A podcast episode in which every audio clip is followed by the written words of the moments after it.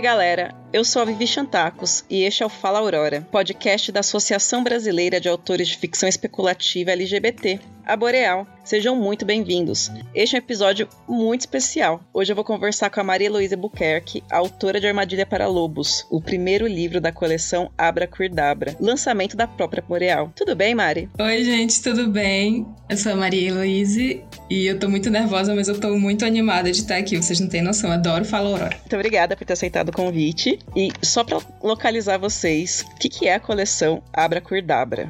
É a primeira coleção de ficção especulativa LGBTQ+, da Boreal, com 10 livros ambientados na fantástica terra de Nova Eldorado. A terra é inspirada na lenda da cidade perdida de Eldorado, e é nessa cidade que essas histórias se interconectam, todas com aquele toquezinho queer que a gente gosta tanto, mas focadas não na descoberta da sexualidade, na descoberta do gênero, mas em armadilhas, em viagens, em várias enrascadas que essa galera que está descobrindo a si mesma e o mundo estão vivendo.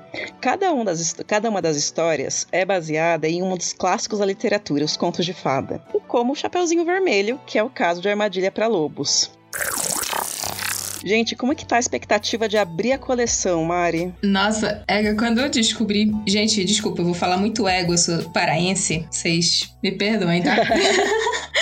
Mas sim, abrir a coleção assim foi, foi uma emoção que eu não, não sei nem descrever, porque, olha, eu sou, sou meio vamos dizer assim, eu tenho expectativa um pouco baixa comigo mesma. Aí tá, meu original ficou pronto. Aí, olha, você vai abrir a coleção. Aí eu respirei fundo, falei, vamos nessa, né? Se eu tô aqui. Sair na chuva, aqui... Olha, não é fácil escrever um livro, minha gente, não é fácil. Eu garanto, por experiência própria. E eu imagino como que é começar a coleção. Porque daí você tem essa noção de que as pessoas vão fixar as expectativas dela de acordo com o primeiro livro. Socorro! É, eu tive a oportunidade de fazer o copydesk de Armadilha para Lobos, então eu conheço o livro e posso falar que vai ser uma experiência muito legal começar por ele. É, Quanto tempo você levou pra escrever? Deixa eu lembrar agora. Olha, foi cerca de um ano mesmo que eu lembro de ter começado por volta de março de 2019, ou um pouquinho antes, e terminei em março também, de 2020. Nossa, então assim, é mais que um parto, né? É. é mais que uma gestação, aliás. É um parto de elefante. Porque, assim, é muita dedicação, né? Bastante tempo da sua vida. É verdade. Pra colocar no mundo essa história. Verdade. Foi você que escolheu se basear em Chapeuzinho Vermelho? Eu vou dar uma resposta que quem já leu as, as minhas outras entrevistas tá cansado já. mas, mas é tipo, no, em novembro de 2018, é, aconteceu um sarau no, na minha faculdade, né? Que era um sarau LGBT mesmo, de tipo poesias e, e vendas de livros, várias coisas assim, tinha música. Aí eu fiquei sabendo que podia levar umas artes para vender lá. Aí eu separei umas que eu já tinha e fiquei com a chapeuzinho na cabeça, não sei porquê. Aí eu fiz uma aquarela da Chapeuzinho Vermelho, já com perspectiva sáfica, que Tá no meu Instagram. Que legal. Tá... Então, tipo, então, é uma coisa que te acompanha mais tempo do que a, o livro em si. Isso, do que o livro e do que a Boreal, né? Porque eu não sabia da Boreal, fiquei sabendo só em 2019 mesmo. Ah, é, é posterior. É legal, então, porque a coleção, apesar dela ter essa proposta, né? Todas as, todas as histórias se passam na mesma cidade, todas são, de alguma maneira, então, Sim. interconectadas. Há essa liberdade grande do autor, então. E você quis se basear em Chapeuzinho Vermelho porque é algo significativo para sua história. Sim. A, além dessa, desse início início, né? Tipo, meio predestinado, vamos dizer assim. Eu sempre gostei muito de adaptações de contos no geral, assim.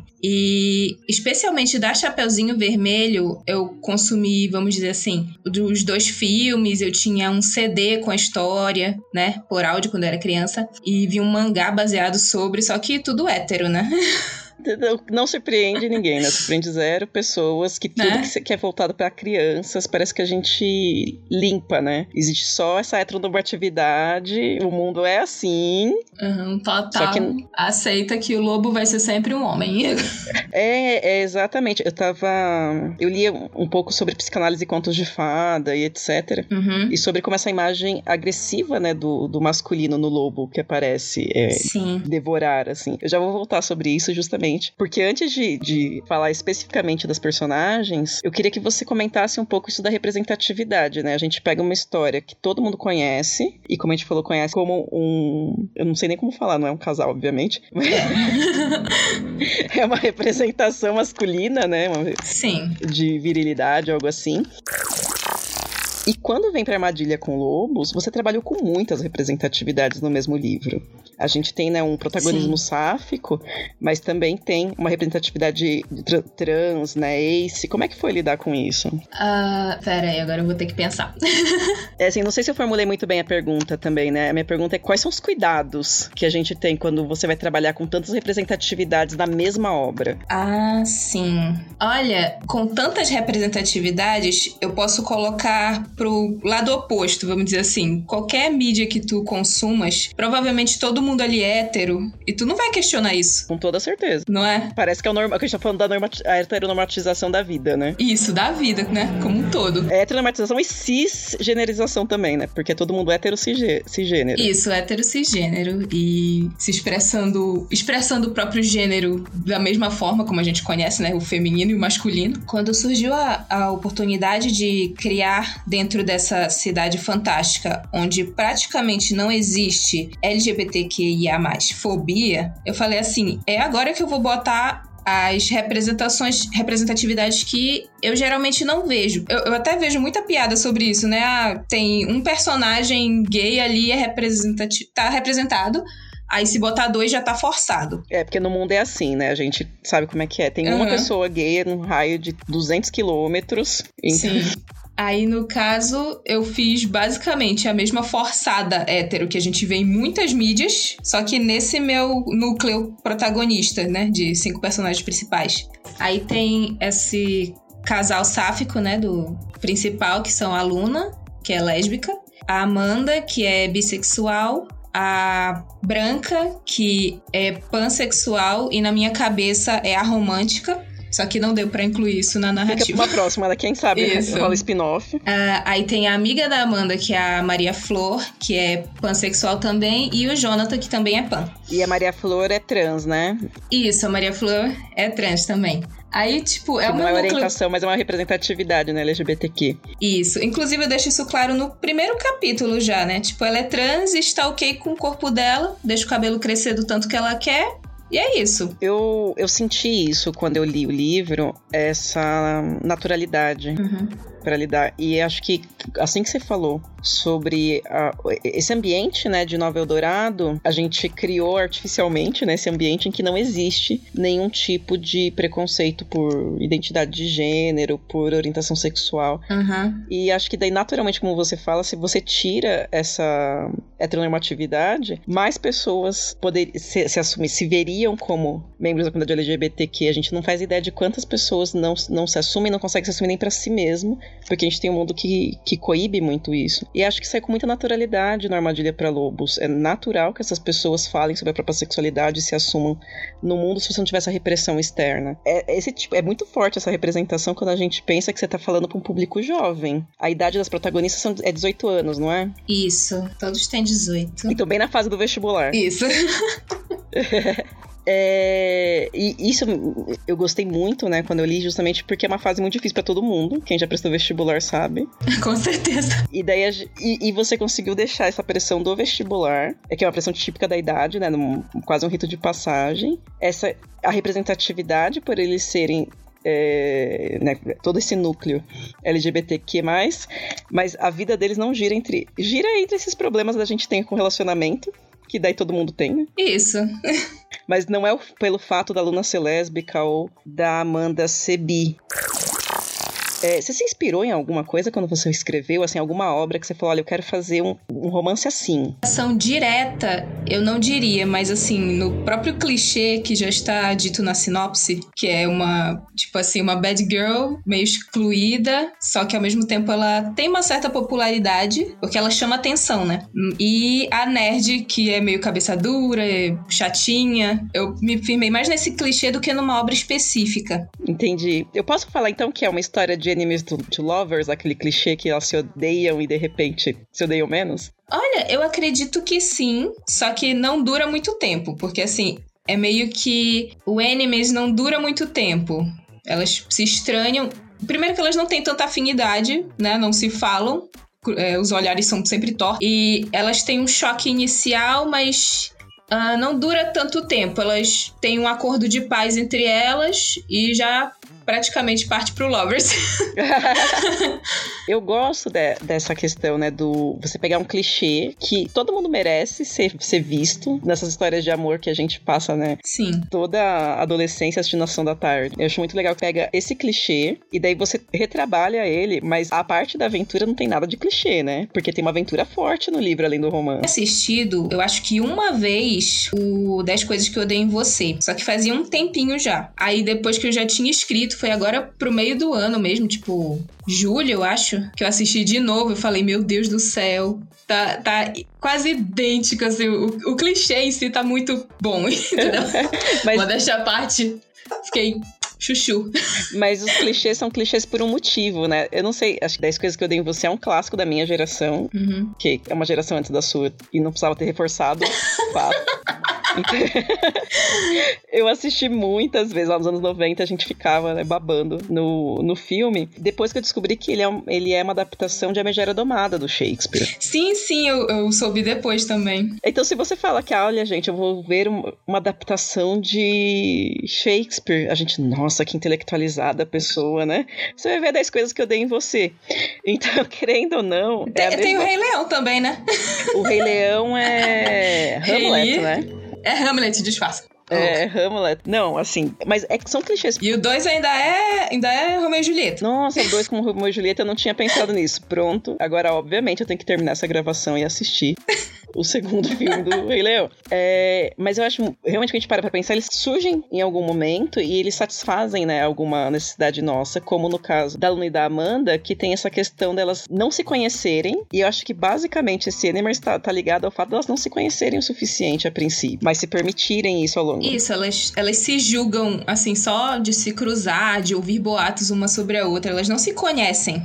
e, e, é muito o que acontece, né? A gente forma 200 opiniões sobre as pessoas, uhum antes de conhecê-las. E eu achei muito, muito legal a forma como você permitiu que ela se conhecesse ao longo do livro, mesmo que ela, como eu falei, não, você mesmo falou, não dure muito, porque temos uma aventura. Uhum. É, eu tô achando que essa entrevista será cortada hum. por motivos de spoiler. de Você se inspirou para criar é, é, a Luna e a Amanda em alguém real? Eu acho que não como personagem, assim.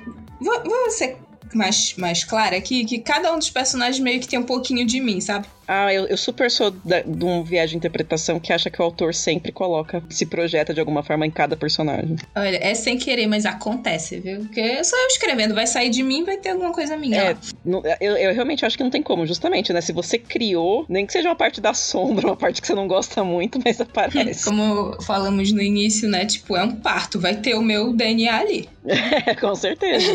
então, mas assim, além da, das minhas próprias influências eu acho que eu me inspirei mais fisicamente, assim, no, na imagem que eu tenho delas, no caso, né? Que já está na capa. Ah, que, tipo assim, a Luna. É, é meio triste falar isso, mas fisicamente ela é um estereótipo indígena, né?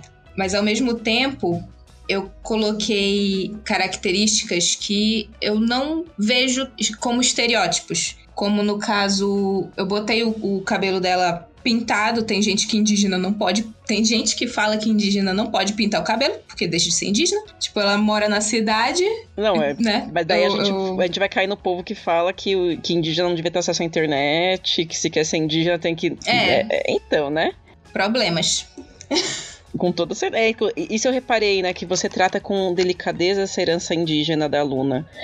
Até parece que ela, ao longo da jornada dela, ela tem uma, uma descoberta forte como, como indígena. É a sensação que eu tive quando eu li. É, não é bem a temática do livro, a descoberta dela como lésbica, porque isso é uma coisa que é dada desde o começo, né? Ela tem uma a naturalidade que a Nova Eldorado tem para essa questão, mas como indígena eu senti que foi se aprofundando ao longo. Você fez muita pesquisa para fazer essa é, toda essa configuração da jornada dela, né? Uhum. Principalmente assim, consumindo mesmo conteúdo de pessoas indígenas, é, falando do do eu ia falar preconceito, mas eu vou chamar de violência mesmo que eles sofrem na estando na cidade, fora do, do que seria, entre aspas, o local deles, né? Que a gente determinou, né, qual, qual que é o lugar. Isso, determinamos. Fique na floresta, não venha pra cidade. Fazendo o que eu acho que você tem que fazer, exatamente. Isso. Tipo, não é assim. E existe essa violência e existe a violência dos povos que vivem ainda na, nas suas comunidades, né? Tipo, como a gente viu agora, é, mais recente, o. Não é a ataque. Eu, eu não sei. Assim, ataque a reservas indígenas a gente vê o tempo todo, né? Praticamente. Isso é muito, muito triste. Infelizmente não é, é uma novidade. E nos últimos anos parece que se intensificou bastante. A gente tem casos horríveis de grilheiros entrando em, é, em, em comunidades indígenas atirando. Sim. Aí, gente... por, que, por que será, né, nos últimos anos? Me pergunto. Mas enfim. Não sei, é... altos mistérios nesse século XXI Mistério. tá complexo pra gente entender as relações, né, do, que tá acontecendo. Sim. Aí também, é, pois é, o, o, caso que eu queria falar mais recente é esse. É tipo um mandato que está tendo, não sei, estão pedindo para expulsar o, o povo pataxó do, das terras deles, porque não, estão ali invadidos.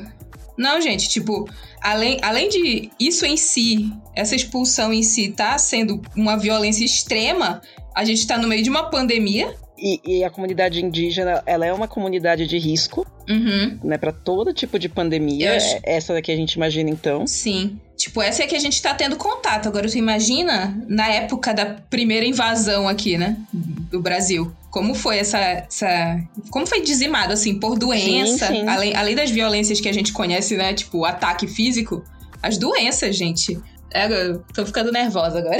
É, é, dá para perceber que, que. Bom, é uma temática que qualquer um com empatia, né, vai sentir, mas dá, dá pra sentir que, que você teve, né, uma, um contato forte. Teve leitura é, sensível no Armadilha para Lobos? Sim, eu pedi para duas ilustradoras que são daqui de, de Belém eu mandei o arquivo para elas.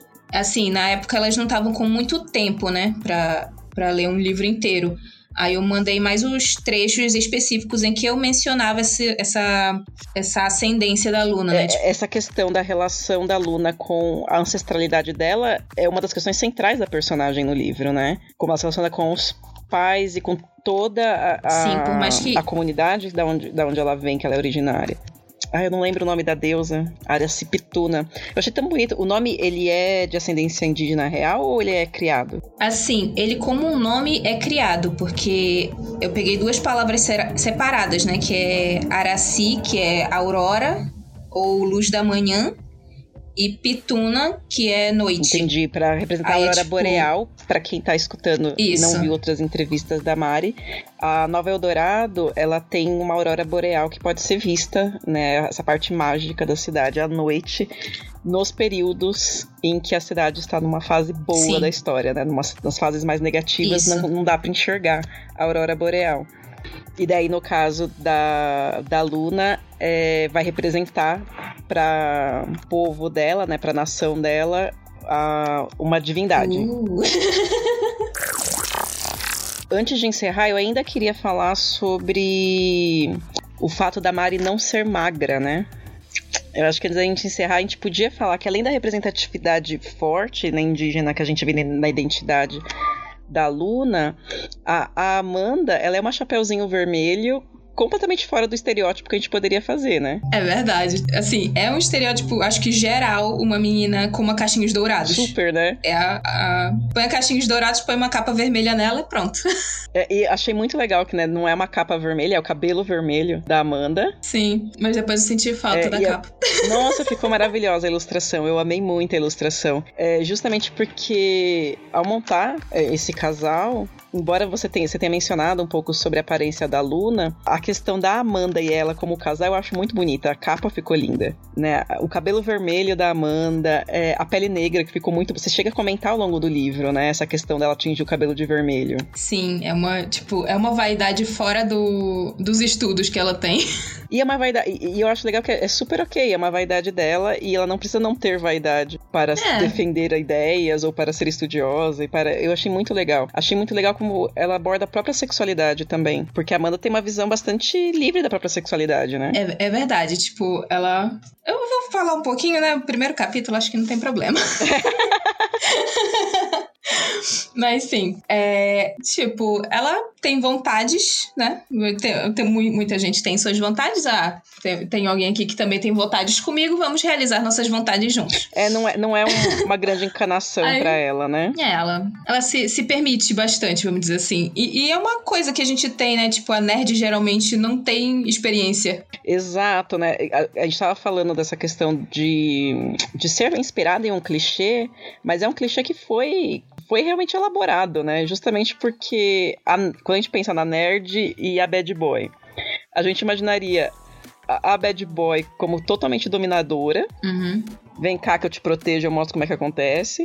E a nerd, essa, é, essa mocinha que, nossa, será? Não sei. Eu tenho medo. Sim. Na verdade, a Amanda é super decidida. Ela sabe muito bem o que ela quer da vida. E quem chega pedindo ajuda é a Luna, né? Então, né, se, se de repente você puder gastar um tempo aqui comigo e dar uma... Né, se eu tiver um tempinho aí... É... Vamos lá.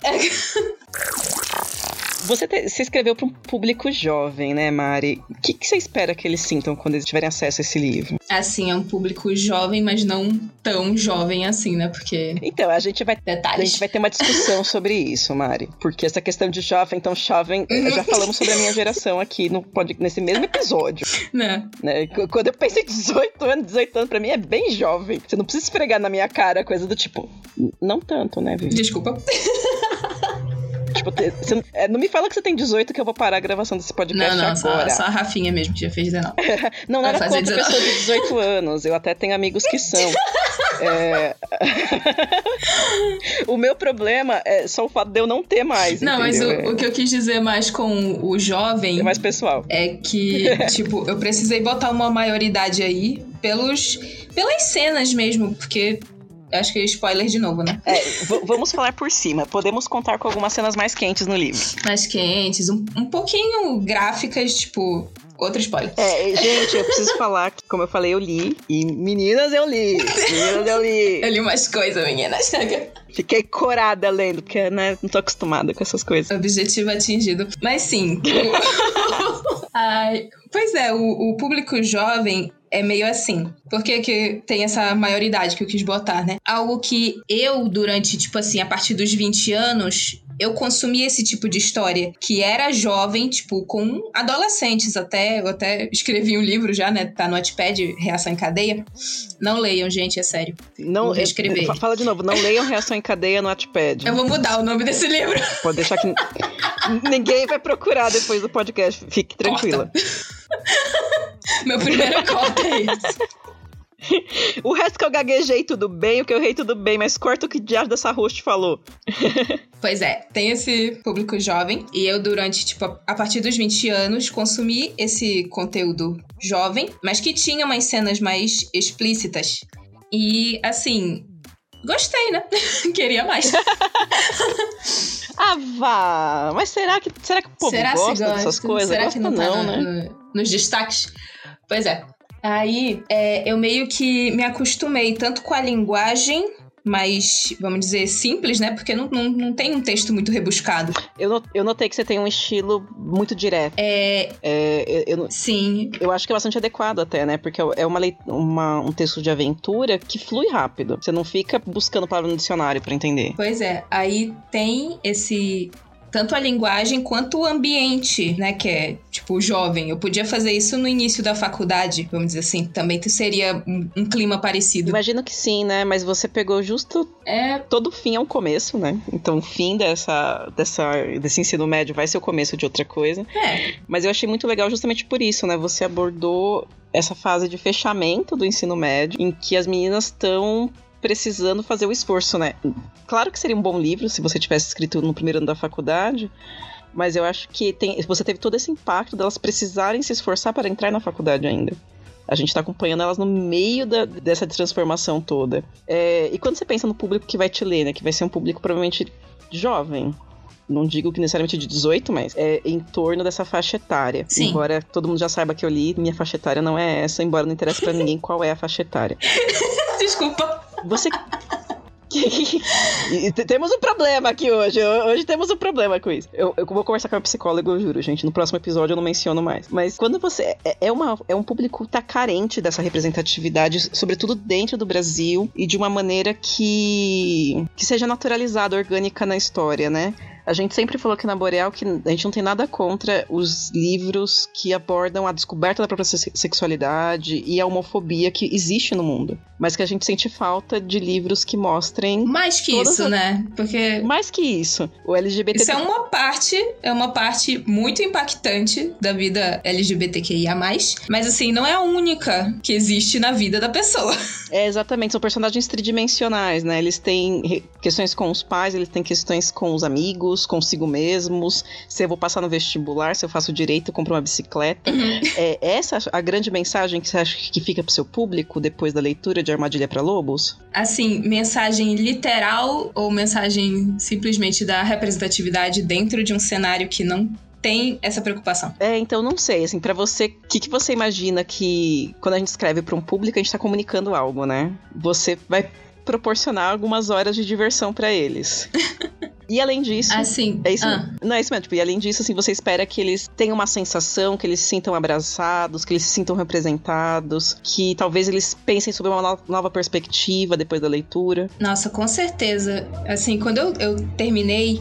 Quando eu terminei, não, mas até durante a escrita, é uma coisa assim que mexe com a gente pensar assim, ego, eu tô escrevendo uma história em que eu não tenho que falar o que a personagem sofre por gostar de meninas. É, é, é, Isso é muito. É só quem ela é, né? Me emocionou, viu? no momento, assim. Sim, a gente percebe, a necess... claro que a necessidade de falar sobre, sobre a, a, violência que, que a comunidade sofre e sobre a heteronormatização que a gente mencionou logo no começo desse episódio.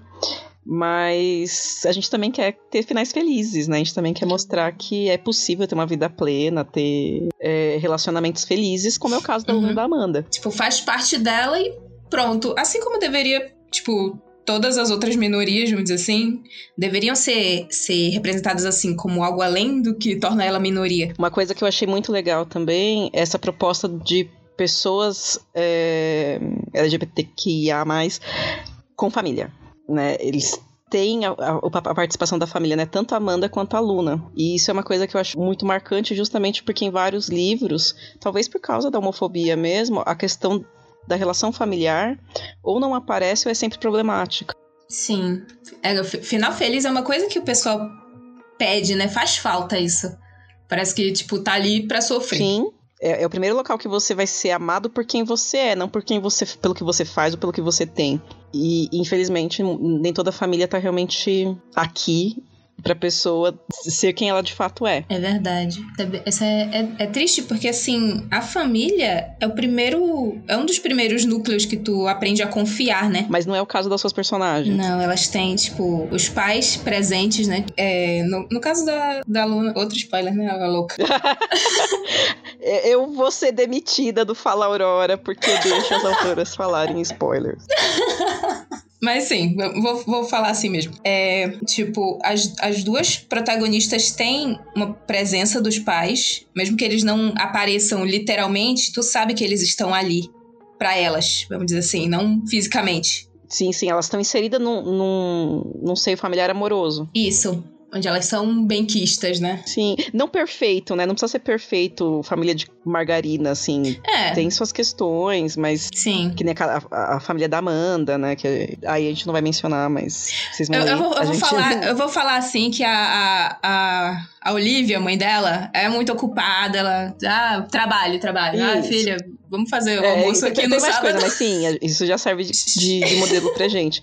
Mas porque na, não é, não é pra, não precisa ser perfeito, mas é amoroso, né? Elas são aceitas por quem elas são nesses núcleos. Isso. Olha, adorei. Tô ansiosíssima para ver já ter, né, a versão, a, gente, a coleção, a coleção virtual, mas tô super ansiosa para ver o produto final. Queria, eu queria falar a versão física. Quem sabe, quem sabe, né? Eu, eu, preciso falar que eu também tô aqui em casa focando mais nos, nos lançamentos digitais por motivos de ou eu ou os livros aqui dentro. Ah, é, meu tem... apartamento não comporta tudo isso. Tem, tem essa também, também tem esse problema. Mas eu tô super ansiosa para ver o produto final. Eu já achei a capa linda, quero ver todo o projeto gráfico que foi feito pro livro. Vou, agra vou agradecer aqui pra, pra Beca Braga, porque olha, Chuchu a capa apaixonadíssima pela capa.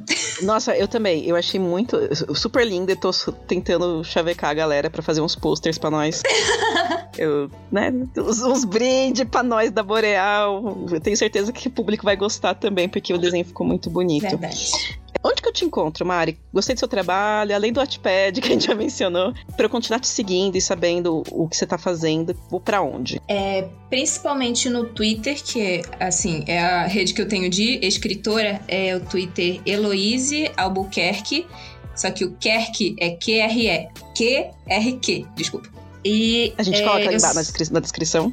Ok. E eu sou ilustradora também, né? Pseudo quadrinista. Aí você pode me encontrar no Instagram por arroba Mari com Y, underline EAS. É, muito obrigada pela sua participação, muito obrigada por ter escrito o livro. Eu tive um, realmente um bom momento lendo. É, por ter topado participar dessa conversa, por ter entregado vários spoilers. é... para vocês que estão escutando, eu espero que vocês tenham gostado desse episódio de entrevista. Espero que vocês tenham acesso ao livro, vale bastante a pena. Se você ficou com alguma dúvida, você quer mandar alguma questão para a Mary, pode escrever para a gente que a gente encaminha. As nossas redes sociais estão sempre abertas para vocês interagirem com a gente. Muito obrigada por estarem aqui, gente. Um beijão. Mari, pode se despedir se quiser. Ah, é, obrigada por escutar, gente. Eu tô muito feliz de estar aqui, fiquei muito animada com o convite. E, por favor, me, me sigam aí pra ficar ligados. Sigam a Boreal, principalmente, porque cada atualização é um, é um baque no coração. Valeu, galera. Até o próximo.